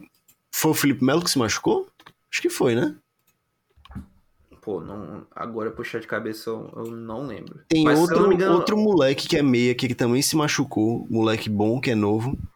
O próprio Nino passou um tempo machucado, não foi não? Uhum. Hum. Aí a gente vai ter Cano em uma fase. Querendo ou não, o meio de campo acaba perdendo muito sem o Alexander. O Alexander de fato fazia o time jogar muito melhor. Arias também não tá na sua melhor fase. Exato. O Lima até que tá tentando se salvar. O Lima de fato tá se salvando. Mas é aquela, né? O Fluminense tá cada vez mais, como eu posso dizer, perdendo jogadores por lesão. Essa data FIFA foi bom pro Fluminense, que vinha no momento mal e vai voltar muita gente. E aí a gente vê se o time volta a performar como estava performando no começo do campeonato, que encantou todo mundo. É, o maior uma maior preocupação para o Fluminense e o Juninho até falou que o, o Brasileirão, como torcedor tricolor, ele falou que o Brasileirão é o campeonato que ele está mais animado pro, pro Fluminense brigar por título. Mas o problema é o Fluminense se, desra se desgarrar desse pelotão da frente, né? Já tem agora o que? Já tem sete pontos de diferença do Fluminense para o Botafogo. Não é uma, uma distância é, inalcançável, mas se quiser brigar no topo da, da tabela, quiser brigar pelo título do, do Brasileirão, o Fluminense não pode se desgarrar muito mais do que já está desgarrando no, nesse começo atual. É, e, e, o Palmeiras que ainda não perdeu, e vamos ser honestos, no Brasileirão, eu vejo perdendo no máximo dois, três jogos nesse turno. Em breve vai ter um Palmeiras e Botafogo, provavelmente brigando pela liderança direto. Em breve vai ter Palmeiras Atlético, Palmeiras e Flamengo. Em breve, assim, sem ser breve... essa próxima rodada, a outra já. É, e as outras são daqui a algum. no começo do próximo mês, meio do próximo mês e por aí vai. Mas assim, Palmeiras vai pegar uma sequência que eu não vejo eles perdendo mais de dois jogos, tá? Mesmo enfrentando Botafogo, Paranaense, Flamengo. Botafogo, Botafogo Inter. Palmeiras, inclusive, é próximo domingo já. É. Próximo domingo, Botafogo Palmeiras. Ou Palmeiras Botafogo, no caso. Esse jogo vai ser bom. Esse jogo vai ser massa. Mas já que a gente tá falando de jogo bom e jogo massa, e essa próxima rodada? O que é que a gente pode esperar dela? Tem dois jogos. Tem dois jogos, assim, que vão ser cruciais. Um deles é, é por mérito esportivo, outro é por, por desespero. Estamos falando de. para mim, o jogo da rodada é Fluminense e Atlético Mineiro. Ambas as equipes que precisam de resultado e, e tem futebol para ir atrás de resultado. O jogo vai ser no Maracanã, é, dia 21, ou seja, na quarta-feira. E para mim, um jogo que é por desespero e é no finalzinho da rodada, que aumenta até a dramaticidade um pouco mais, vai ser Vasco e Goiás em São Januário. Esse oh. jogo, esse jogo vai ser vai ser um desserviço para quem assistir. eu provavelmente estarei. Provavelmente estarei fazendo outra coisa. Com certeza. Vai ter. Essa rodada, inclusive, do, fim, do meio de semana vai ser interessante, vão ter cinco jogos na quinta, né? Normalmente são pouquíssimos jogos na quinta. Essa rodada serão cinco. Uhum. Gosta. Mas pra mim, o potencial jogo da rodada é Bragantino e Flamengo. Talvez até mais Fluminense e Atlético. Mas é. é. porque pode acontecer do, Braga, do Flamengo abrir dois, três, porque o Bragantino é um time que, querendo ou não, dá espaço, porque vai muito para cima. Mas, Mas o... eu quero ver como o São Paulo vai, vai superar essa pressão alta do, do Braga. O Braga que vai jogar em casa, né? E jogando uhum. no, no Nabizão. Jogo não, faz um, não faz um, um caldeirão, porque tem pouca torcida no, no Nabi, Abi, no Nabizão. E assim, então não consegue criar uma atmosfera de pressão, uma atmosfera hostil para os visitantes, mas o o Red Bull Bragantino vem jogando muito bem em casa. Vem conseguindo fazer valer uh, o seu mano de campo, até porque está acostumado com o gramado da, do, do estádio e pô, não precisou nem muito convencimento para me vender esse jogo. Eu acho eu acho um jogo interessantíssimo também. E outro jogo que eu acho muito interessante. Esse é mais. Esse é o jogo que vai abrir a rodada, inclusive. Pô, e os dois jogos de 7 horas da noite da quarta são loucura, tá? Na minha cabeça. Uhum. Não sei que jogo eu vou assistir, porque os dois. Assim, Cruzeiro e Fortaleza tem mais potencial de ser bom. Mas São Paulo e Atlético pode ser legal. E se você quer ver desespero mesmo, num grande clássico brasileiro, dois times que se, quem perdeu o técnico vai ser demitido. Não vou dizer que vai Santos ser demitido. Mas, é. Não vou dizer que vai ser demitido, mas, pô, quem perder tá Entra em acabado. Crise. Entra em crise, é. Quem per... Já tá em crise, né? Quem perder se afunda. Corinthians ali, beirando a zona de rebaixamento, e Santos não muito longe, mas é, o Daí Helman muito pressionado. E jogo legal. E é jogo difícil de saber o que vai acontecer também, Santos e Corinthians. Tudo pode acontecer. Vou, Só... vou Vou estar em aula, inclusive, isso é foda. Só para dar o contexto, o, o Vasco e Goiás, se o Goiás ganhar do Vasco, o Goiás ele vai abrir cinco pontos de distância do Vasco na briga do rebaixamento. O Goiás. O Goiás, pô. Pois é. o jogo vai ser em São Januário, então o Vasco vai ter o, o mando de campo. Mas quem conhece São Januário sabe que vai estar tá aquele climinha de merda. São Januário lotado, pressão mais até no, no time do Vasco do que no time do Goiás. Der qualquer merdinha, qualquer gol do Goiás no primeiro tempo, já vai to, já vai começar a torcida a cantar, né? Aquelas aquelas canções bem bonitas em, em homenagem ao Pedro Raul. E, e, e assim, né, se o Vasco me perde pro Goiás em pleno São Januário, na quinta-feira, e a 777 não tirar o, o Barbieri, acabou. Ali realmente sacramenta. Ali sacramenta a merda Porra, feita. Esse jogo vai ser. Uhum. Eu não vou estar assistindo, provavelmente, não vou mentir. Pô, é porque É os jogos mesmo- das 8 horas não são muito atrativos. Mas provavelmente eu fique vendo o Grêmio América mesmo no primeiro e o segundo tempo.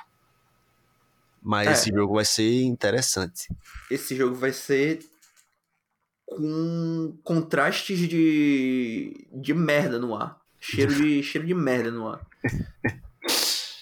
Mas enfim, vai, vai ser um jogo. Agora, só falando de, de Cruzeiro, Cruzeiro e Fortaleza, né? Que você mencionou também como um, dos Uhum, potencial jogos, jogo.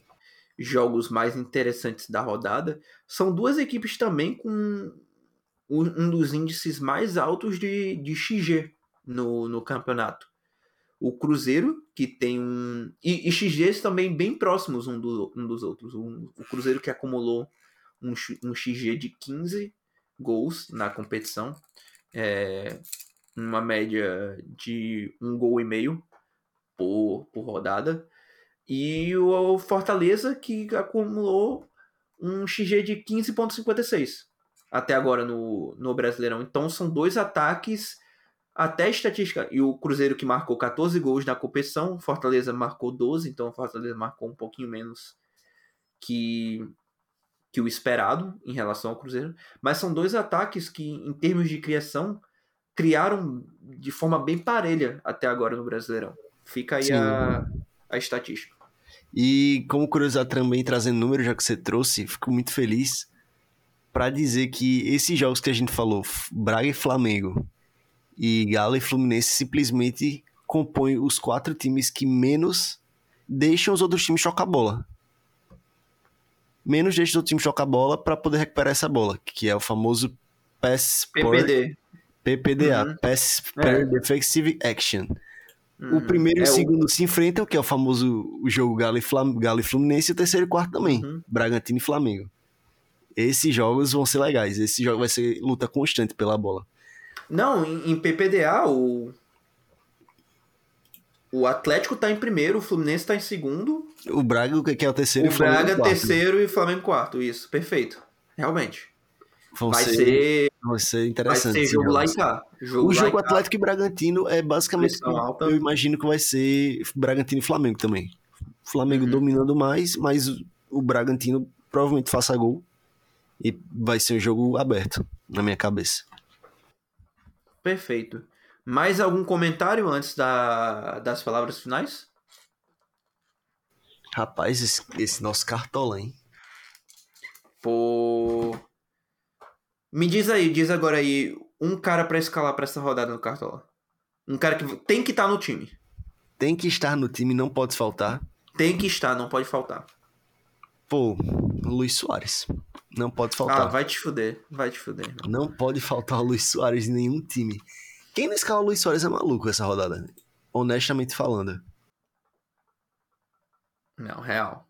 Real. O Não Soares é, é Inclusive, carta é marcada, o- capitão da minha equipe. Capitão da minha equipe. Inclusive, é o mais escalado, tá? Da, do Brasileirão. Nessa Uhum. rodada do Cartola. Trazendo o time titular dos mais escalados. É, Gustavo Grande do Grêmio, Mike Piquerez, laterais palmeirenses, Gustavo Gomes e Adrielson. Cristal da Rascaeta e Veiga. Talvez esse fosse meu meio campo do primeiro time que eu escalei, não vou mentir. Arthur Soares e Tiquinho Soares. São os mais escalados. E Vanderlei Luxemburgo como técnico. São os mais escalados dessa rodada. Pronto, Na minha perfeito. seleção vão ter uns seis no, iguais, no mínimo, eu acho. E eu nem gosto de olhar muito pra isso. Mas não, eu, que eu não olho. Eu não olho os mais escalados da rodada. É, mas, dando uma dica que está, é, coincidentemente, nos mais escalados também. Um cara que, nessa rodada, as defesas está bem complicado escolher. É, Porque é um brasileirão que quase todo jogo tá saindo gol para ambos os lados, então segurar o SG tá muito difícil. Mas para mim, tem que estar na, na minha defesa para essa rodada é o Piquerez. Piquerez na lateral tem que estar. Mesmo que o Palmeiras sofra gol, o Piquerez tem é, pontuado muito bem. Inclusive, na rodada passada, o Palmeiras sofreu gol e o Piquerez. Não, mentira. Na rodada retrasada, antes da, da passada, que o, que o Palmeiras conseguiu ficar com um SG. Mas na, na rodada retrasada, o Palmeiras sofreu o gol e o Piqueires ainda conseguiu um, um, uma pontuação de 7.9 no Cartola. E, e outras partidas também a mesma tendência, 6.7 mesmo, o, o Palmeiras perdendo o SG. Então é um lateral muito constante e que, é, que se envolve muito, e que é muito envolvido, digamos assim, no, na criação do Palmeiras. Então vale muito a pena, porque o Piqueires sobe bastante. Sim, e pô, essa rodada vai ser. Dif... É muito difícil ter rodada fácil nesse Brasileirão. As rodadas fáceis são só quando o Palmeiras enfrenta times como o Cuiabá, o América, o Goiás, que são não conseguem fazer frente, né? Porque fora é. essas rodadas, sempre quando o Palmeiras pega um jogo mais difícil como um Bahia na Arena Fonte Nova, que o Bahia pode tá no, não pode estar tá nos melhores momentos, mas ainda assim é bem chato de jogar lá na Bahia.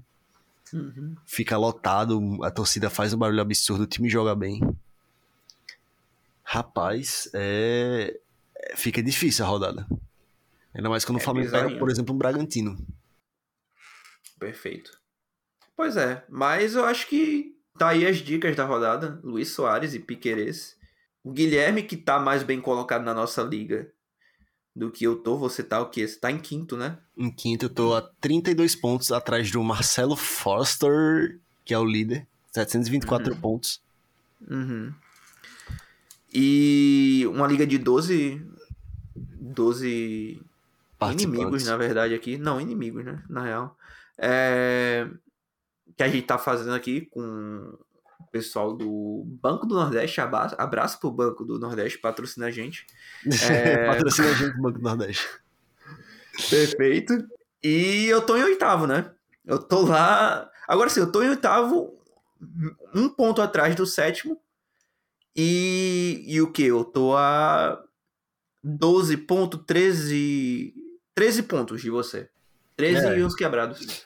Então, assim, tá o tudo muito tá embolado ainda. Tá embolado. Hum. Eu tô a 4 pontos do quarto, por exemplo. Hum. Agora, no mês, no mês é, eu tô líder do mês. Não vou mentir que eu tô na esperança de ganhar esse mês. Mas vamos ver. Tem um né? pixinho, tem um pix. Tem um pix do líder tem do mês. Tem um pix do mês. Mês passado eu era líder até a última rodada do mês, aí eu fiz merda, eu fiz só 40 e poucos pontos. Bizarro. Mas essa espero não é. focar, é fé. Agora é, é orar. Agora é fazer o que a gente sabe. E é. falando em fazer o que a gente sabe, né? Fica aqui mais uma vez o nosso agradecimento, é, a nossa gratidão por vocês estarem acompanhando o Pitada de Clubismo. Se você não é inscrito no canal, se inscreva, é, ativa o, as notificações e deixa as cinco estrelas que ajuda bastante na divulgação do, do podcast. Estamos em todos os agregadores de podcast, no Spotify, Apple, Apple Podcast, Google Podcast, Deezer e afins. É... Mais uma vez, muito obrigado pela sua audiência e um abraço. Valeu!